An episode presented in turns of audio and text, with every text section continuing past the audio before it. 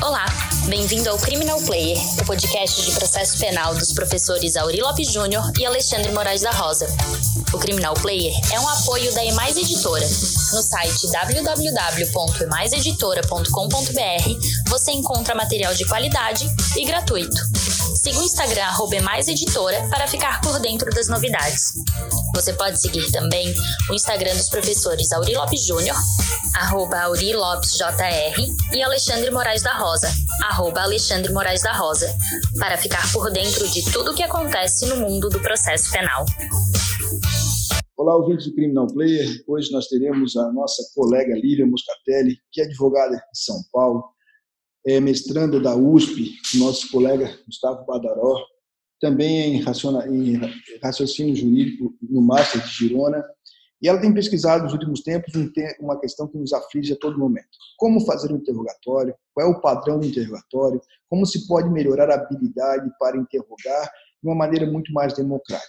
Então, ela veio nos falar sobre a pesquisa dela, um texto que ela no final indicará a vocês, mas para que nós possamos melhorar nossa habilidade em relação a como fazer, como melhorar o nosso modelo de interrogatório. Seja muito bem-vinda, Lívia.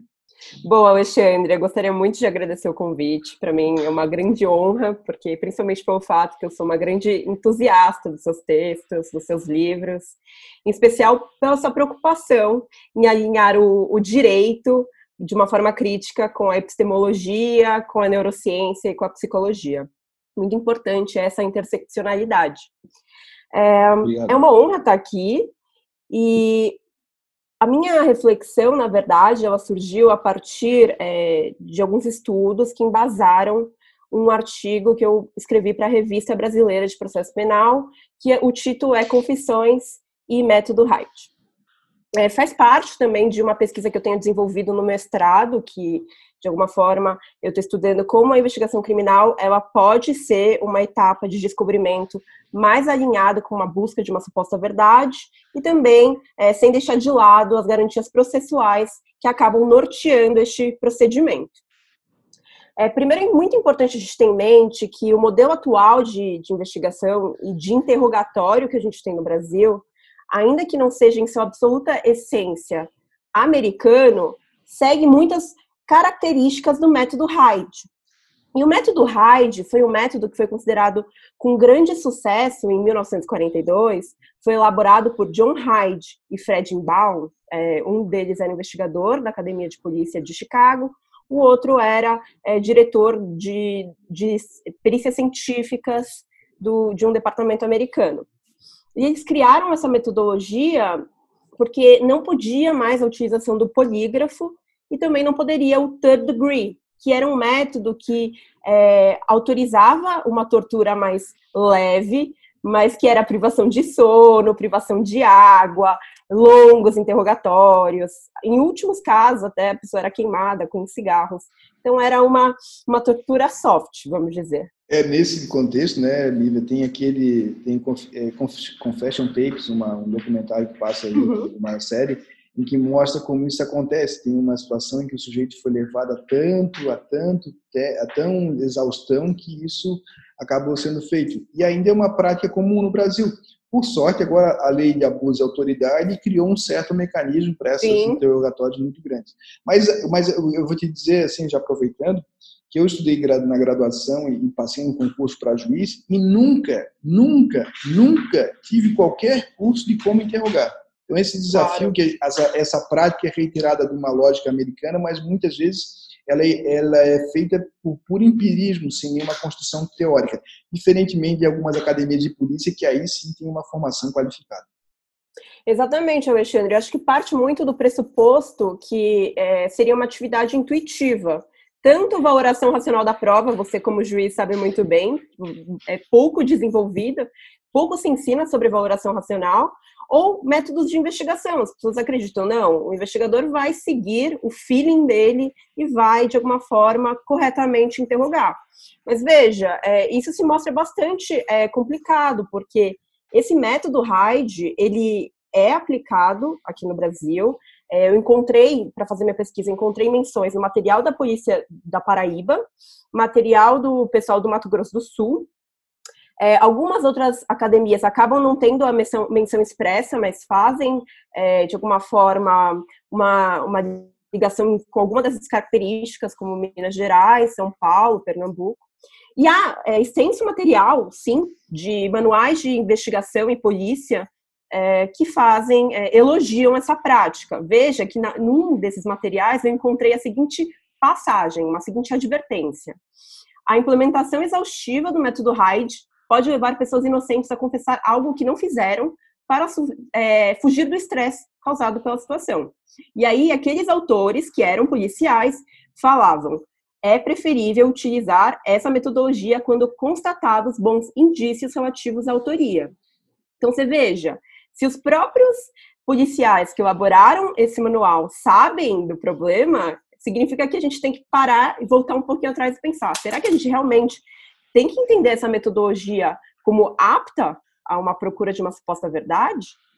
E aí tem duas questões que eu acho muito legal, que você, que muito, muito legais, que você fez referência antes, no, até no podcast, que vale a pena também ouvir com mais tempo lá com a Janaína Matida, Improvável, que é o seguinte, que é de, de jovens, né, que adolescentes, quando se trata de ato infracional, até porque tem a, uma recompensa imediata de ir embora, e aquilo que no Brasil eles chamam de confissão informal, sem advertência de Miranda, sem nada que a polícia militar faz na hora da abordagem, cujas condições são muito adversas e que potencializam um contexto Heidegger, um contexto até do, do, do, que faz com que o sujeito seja muito, muito, muito constrangido a realizar esse tipo de confissão.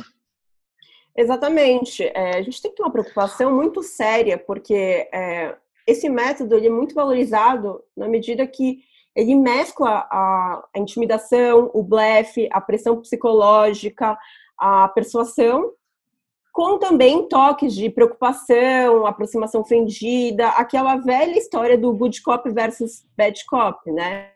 Então tem uma pessoa que faz um teatro é, para estimular você a dizer, a você falar, e não há uma, uma grande preocupação se essa confissão é ou não verídica, se ela tem correspondência com os fatos. Então, assim, acho que também isso reflete uma preocupação meio patológica que a gente tem no nosso sistema brasileiro, que ainda que a gente tenha tentando encaminhar para um sistema acusatório, a gente teve agora uh, o anticrime, né, com, a, com o artigo 3 ou a gente tem desde a Constituição de 88 uma tentativa de alinhar com o sistema acusatório, a gente ainda tem traços muito, muito, muito grandes, inquisitivos. E isso se reflete no, no interrogatório. Então, a gente só vai conseguir mudar, talvez, a mentalidade do sistema quando a gente passar a adotar metodologias que sejam mais compatíveis com, com o direito daquela pessoa que está sendo ouvida. É, também se pode pensar no CNJ começar a usar o método Hyde no interrogatório de processos judiciais contra os juízes, né? E quem sabe eles conseguem entender o que, sabe, o que é poder, é. poder, ou o Conselho Nacional do Ministério Público, se começar a fazer esse método Hyde com, com eles. Mas, de qualquer sorte, surgem novos indicadores, né? Eu, a tua pesquisa, o teu artigo, fala do, do método PIS, que eu e o André Bermudes começamos a tocar, mas você com muito mais profundidade. E aí vamos contar para o nosso leitor o que pode, o que pode mudar aí com esse com o método PIS. Bom, o método PIS é, me faz parte dentro de um esforço para ter uma, uma investigação mais qualificada epistemicamente. É, ela, ele surgiu em 1990 no Reino Unido, com a polícia do Reino Unido, que entendeu que, não, veja bem, o atual padrão que a gente está utilizando parece não ter ganhos muito relevantes para o, o efetivo deslinde da investigação. E o, o PICE, que se chama Preparation and Planning, Engage and Explain, Account Closure and Evaluate, é, já foi difundido para outros países, não somente Reino Unido. Então, Nova Zelândia tem usado, Austrália, Noruega. Está agora tendo uma expansão também no Sudeste Asiático. Então, Indonésia está usando, Malásia, Hong Kong. E, e, basicamente, em linhas gerais, são cinco fases. A primeira é preparação e planejamento do que vai ser perguntado. O investigador tem que ter um roteiro, ele tem que saber que perguntas que ele vai é, abordar é, ele tem que ter de alguma forma saber qual vai ser o meio, o início, o meio e o fim. Em seguida, há o engajamento e a explicação. É, assim que a pessoa é chamada para ser entrevistada, e veja, a entrevista não pode ser apenas especificamente para pessoas que são interrogadas, mas qualquer outras, principalmente testemunhas. Então, você pode utilizar esse método não somente para aquela pessoa que vai ser interrogada. Nesse momento, recomenda-se que o entrevistador faça uma relação boa com aquela pessoa que vai ser entrevistada. Então, privilegiar. Rapó, né? Privilegia uma escutativa. Oi?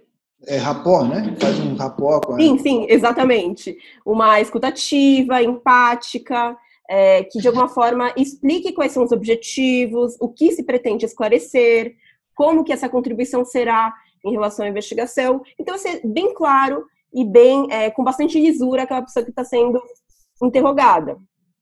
Em seguida, passa-se para o relato e clarificação, em que é, recomenda-se que possa propiciar a testemunha que fale livremente sobre o tema, da forma que ela achar mais lógico, da forma que ela organizar melhor as ideias dela.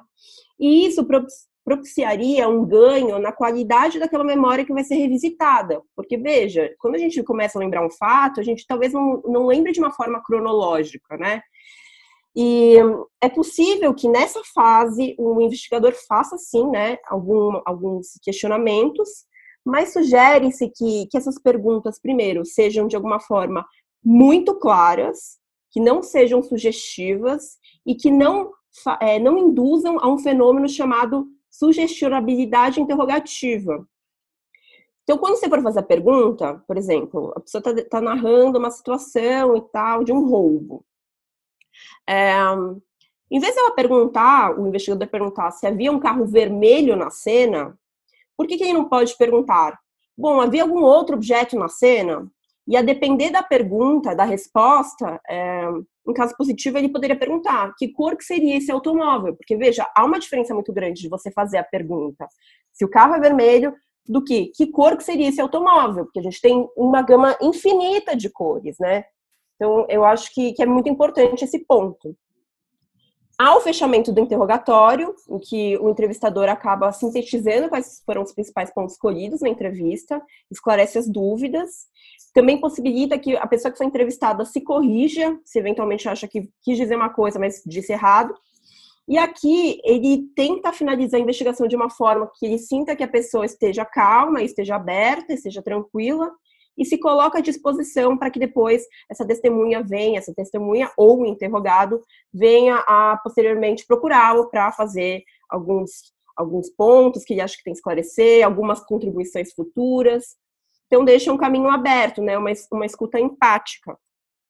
E, por fim, encerrando todo esse processo de entrevista, há uma avaliação daquela pessoa é, que fez essa entrevista. Então, ela vai pegar a entrevista, vai olhar com todos os elementos que foram colhidos na investigação, até para saber se há uma correspondência lógica com aquilo que foi dito daquilo que já existe na investigação.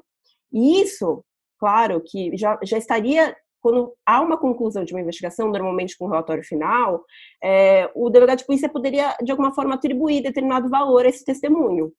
Então, eu acho que tem ganhos muito relevantes, principalmente é. porque passa Principalmente porque passa, é, muda uma visão que é, na verdade, de uma busca por uma confissão, por, na verdade, uma busca por informações que sejam qualificadas, né? Esclarecimentos que possam auxiliar é, a, a, resolução desse crime.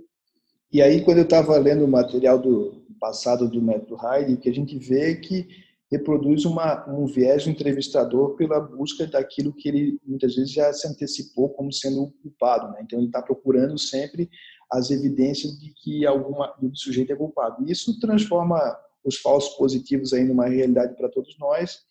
E o desafio é pensar como ir adiante. A gente tem aqui no Brasil uma, um problema do viés do entrevistador que é muito interessante. Eu acabo contando isso. Eu, eu, como na vara criminal, tinha muita gente que ia ser reconhecida, né? Então a pessoa disse: Ah, eu reconheço o terceiro. Aí o, o promotor, a senhora tem 100% de certeza que foi o terceiro, que foi ele? Aí a mulher, que no caso era a mulher que estava reconhecendo, era uma senhora. Aí ela disse: Sim, tenho 100%. Eu perguntei: A senhora tem 0% de dúvida? Não, zero de dúvida eu não tenho. Então, assim. eu fiz isso justamente para mostrar, porque claro. o viés do entrevistador foi: A senhora tem 100% de certeza? Ela, Sim. Aí, eu, na sequência, eu disse: a senhora tem 0% de dúvida? Não, zero de dúvida eu não tenho. Então, assim, é, é, é, muito como essas pequenas coisas que passam batido na formação do jurista, do profissional de direito, que podem ser pegos. Então, é, é, é o modo como se pergunta, o modo como se organiza de boa fé, né, de, jogo limpo, é fundamental. Mas onde é que está o teu artigo para publicar? Está na revista brasileira, qual número? Lembras? É, na verdade, desse ano, é o é dossiê especial sobre investigação criminal. Tem vários artigos muito interessantes sobre diversas perspectivas, diversos olhares críticos, e vocês conseguem encontrar no Academia Edu. Eu tenho, lá tem minhas pequenas contribuições e reflexões que eu tenho feito ao longo desses tempos. Legal, Vocês também então... podem me encontrar no Instagram, Lívia Moscatelli. Lívia Moscatelli, segue a Lívia Moscatelli lá no Instagram. É, quem, não, quem tiver dúvida, é, vai troca mensagem com ela, ela é sempre disponível para que nós possamos fazer isso. Me conta uma coisa, só para terminar a nossa história. O que que, tá, o que, que tu faz, que que, onde é que tu está inspirando na pandemia? Onde é que está saindo? Tem gente fazendo exercício, tem gente fazendo, lendo, tem gente fazendo tudo, e nessa pandemia a gente tem que, de alguma maneira, dar conta de ficar em casa. O que estás fazendo? Olha, eu estou descobrindo minha, toda minha meu talento na culinária, porque eu não sabia disso. Agora sei fazer muito pão, engordei vários quilos, mas pelo menos é uma forma de lidar com esse caos. Que legal, que legal. Muito obrigado, Lívia, pelo papo conosco. A gente, a gente é, tanto eu quanto a Aurea agradecendo a tua participação. Esperamos que a gente possa continuar. Vai dando notícia da tua dissertação. Claro, eu que agradeço. É, eu sou muito fã do seu trabalho e do professor Auri também. São super referências dentro do processo penal e, e fazem uma leitura muito crítica, né? E eu também estou louca para ler seu novo livro sobre heurísticas e vieses é, da inteligência artificial. Acho que tem tudo a ver também com essa visão de túnel que você tanto disse, né?